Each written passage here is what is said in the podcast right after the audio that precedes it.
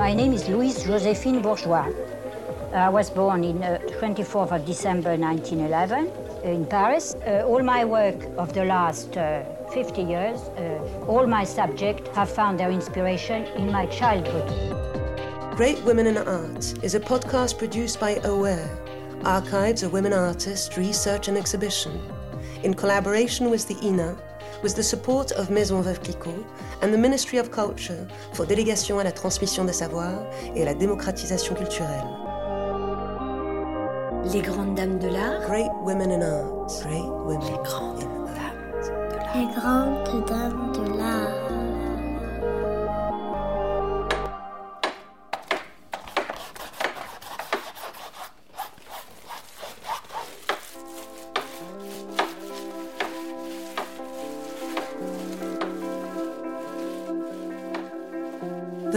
Podcast Les Grandes Dames de l'Art gives a voice to the women artists of the 20th century. They speak of their work, their lives, the world around them, and their achievements. Let's go in search of their presence, their secrets. Let us rediscover the hidden history of women artists through their voices. Sculpture has long been thought of as a technique reserved for men and yet the most well known and popular women artists of the 20th century were sculptors Camille Claudel, Niki Saint-Phalle, and to end this trilogy, the great work of Louise Bourgeois. What a strong character with a great sense of humour and high spirits. This is what we would like you to discover about this extraordinary artist who for so long worked in the dark, unnoticed, yet who never resented this. Quite the contrary. She remained focused and fanatic in everyday work for all of her life until her final days. She addresses difficult subjects, often intimate, that women had never addressed before her. She was a pioneer that progressed without fear. She was also a mischievous and amusing woman, often provocative and sometimes even disruptive. The work of Louise Bourgeois was recognized very late, which is a sad characteristic of the work of many great women artists. She is the first woman sculptor to have a retrospective at MoMA in 1982 at the age of 70. In her home country of France, the television and radio did not take an interest in her until 10 years later.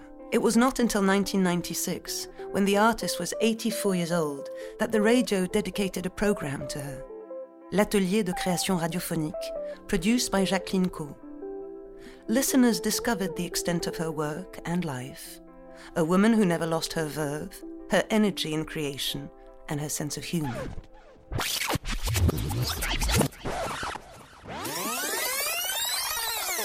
L'imperfection, c'est ce qui vous fait marcher. Imperfection is what keeps you going. I will work on a piece over and over again until it's perfect. Imperfection is a driver. That's why I make series. For example, uh, what you see there at the back of the studio, The Art of Hysteria. I made a dozen of those because I could not achieve what I wanted. And it is that sense of imperfection that keeps me going. I won't give up, right? I'm relentless. Yes. I don't get tired of things. When I have a subject, it keeps coming back forever. It's like weaving, you know, you start weaving, then you undo your work, and you start all over again and again, then it's not perfect, so you undo it. At the end of the 19th century, professor and doctor of internal medicine at La Salpêtrière, Jean Martin Charcot, stated that hysteria, an exclusively female illness, was not only organic, but also a psychological mechanism. He invited his hysterical patients to show their turmoil in almost public sessions that became a form of spectacle. This revolted Louise Bourgeois, who put forth a male version of hysteria by asking her assistant, Jerry Gorovoy, to pose for one of her well renowned sculptures, L'Arc de l'Hystérie, in which the convulsing body is that of a man. The whole story about Charcot is very interesting. But, in fact, many men are hysterical. I'm interested in Charcot from a feminist point of view. The subject of the art of hysteria runs through my work and keeps coming back. Some people with bad eyesight do not see it's a man. The fact is that it's a man. Indeed, Jerry, who is here, his body was molded and it's him there. Et c'est lui. Hein? Alors, ben, il faut regarder. Just take a closer look. The artist underwent psychoanalysis for more than 30 years, intensively from the 1950s to the mid 1960s, and then more occasionally. It was a subject that she addressed in both free and complex manner. She was wary of Freud's thinking, recognizing the importance of the subconscious, but also fearing that it could make what she called the need to create images disappear. Psychoanalysis requires some effort, but it's beneficial. Psychoanalysis never hurt anyone. Some people say that when artists go into therapy, they stop being creative, but this is not true. It's just the opposite. Psychoanalysis opens up your vision of things, but it doesn't go deep enough.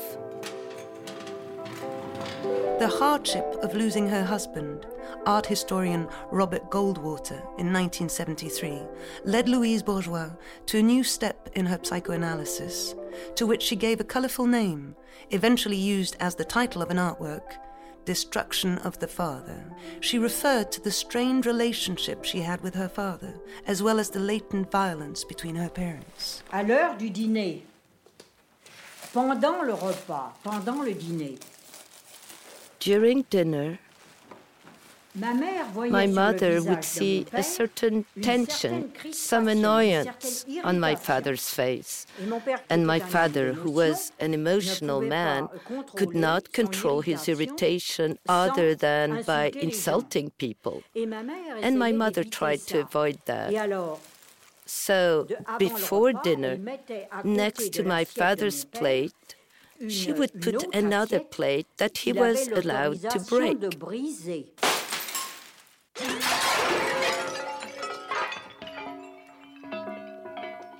My father lived in our house with his mistress under the same roof as my mother. So I considered that those adults, my father and his mistress, didn't give a damn about me, about us, and that my mother was a victim. She had her own reasons not to rebel, but her reasons were not our reasons. Her reasons were not shared by my sister and my brother. Her mother whom she considered as her best friend, died in 1932 when she was only 20 years of age. Euh, My mother had very progressive political ideas. She was a liberal. And one day she told me, Don't you ever touch the thread and the needle. It meant you will never be a factory worker. I don't want my daughter to become a worker. That means that female workers, particularly, were badly exploited. So I never touched the needle. Instead, I went for charcoal and drawing. She encouraged me to go to high school and get an education.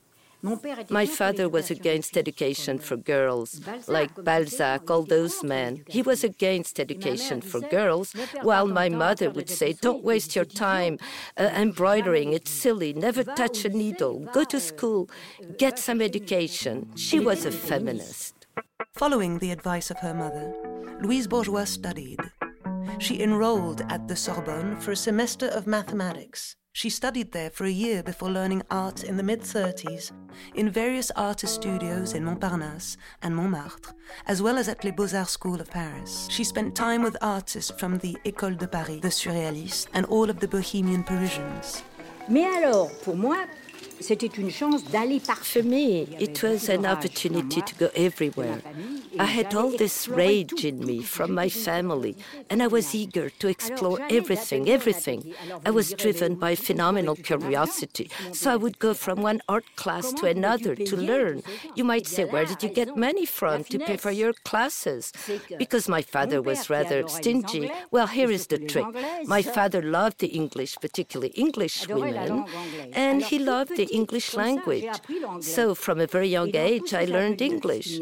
And in the art academies, art studios, most students were American girls. And because I could speak English, as a translator, I had full access to classes for free.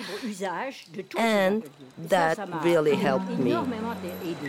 She met her husband and left to New York in 1938 at the age of 26.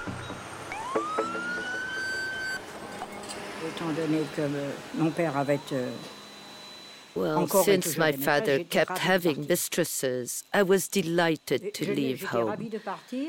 I was delighted to escape a very difficult family situation. And even though I suffered from depression in America, I've never regretted coming here. So instead of discovering Montparnasse and Pigalle or Montparnasse and Montmartre, euh, I ventured a bit further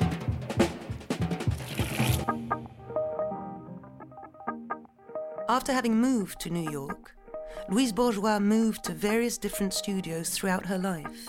First working from home, in a disturbing mix between family and the life of an artist, she left in 1980 at the age of 69 to find her own space, an old clothing factory far from her home. The studio space was an essential subject for the artist, as she long suffered from the lack of space to the point of being obliged to work on the roof of her building in the only tranquil corner of her home. Les œuvres d'art sont beaucoup plus belles Works of art are much more beautiful and much more meaningful in the artist's studio than they are in museums. This is very important. The ideal spot for a work of art is the place where it was created. No museum in the world can surpass the beauty of a piece that is left where it was made. That's it. And now, in this very big studio, which I love, I can use various types of materials. And eventually, the last studio you can have when you have no other, it's working outside. That's why in the beginning I used to work on the rooftop. It was the only access I had to open air, some space. In 1999, on the long running program Histoire d'Utopie on France Culture produced by Monette Berthomier, Louise Bourgeois commented on her works and her memoirs for more than four hours. At 87 years old, she was still producing new works. She notably discussed one of her most emblematic monumental sculpture series of spiders entitled Maman, that we often see in front of or inside important museums.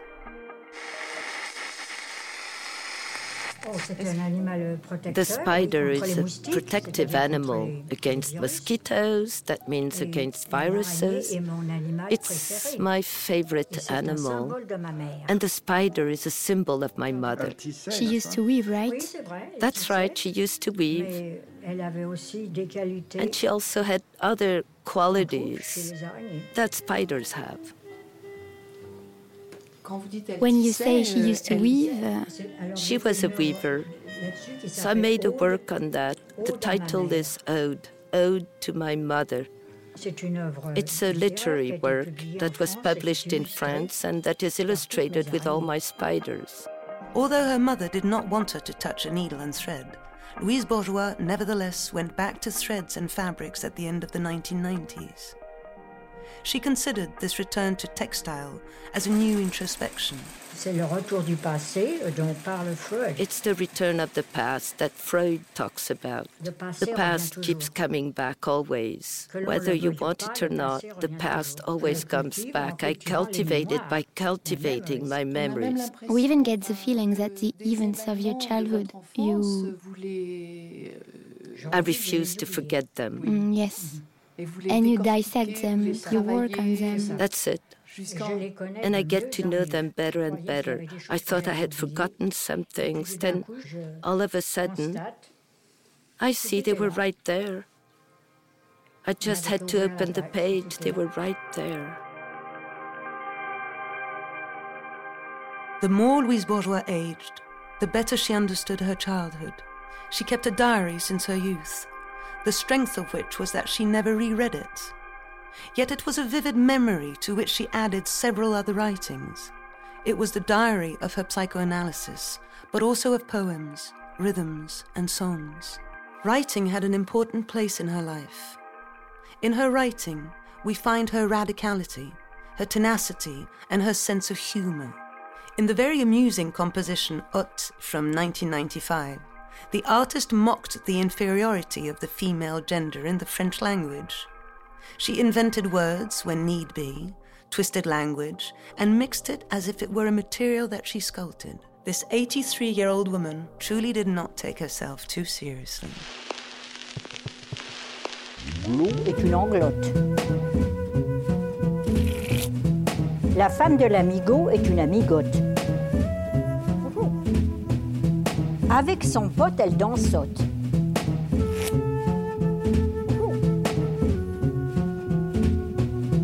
La chamotte est la femme du chameau. La crapote est la femelle du crapaud. Il bouquine, elle bouquinote. Elle souffrote.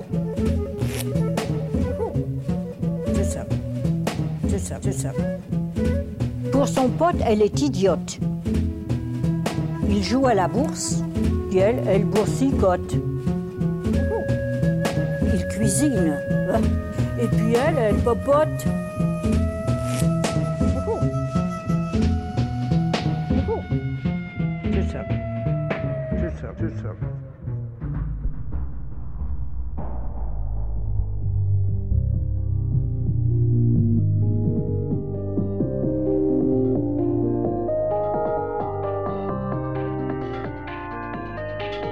Coordinated by Mathilde Croix and the Aware team. Directed by Elodie Royer. Music by Julian Ogil. Credits Andrew Nelson. Sound editing Basile Beaucaire. Scientific advisors Catherine Gonnard and Marjorie Micucci. Translation Katia Porot. Translation of the artist's voice Eve French voice Camille Morino. English voice Lou Doillon.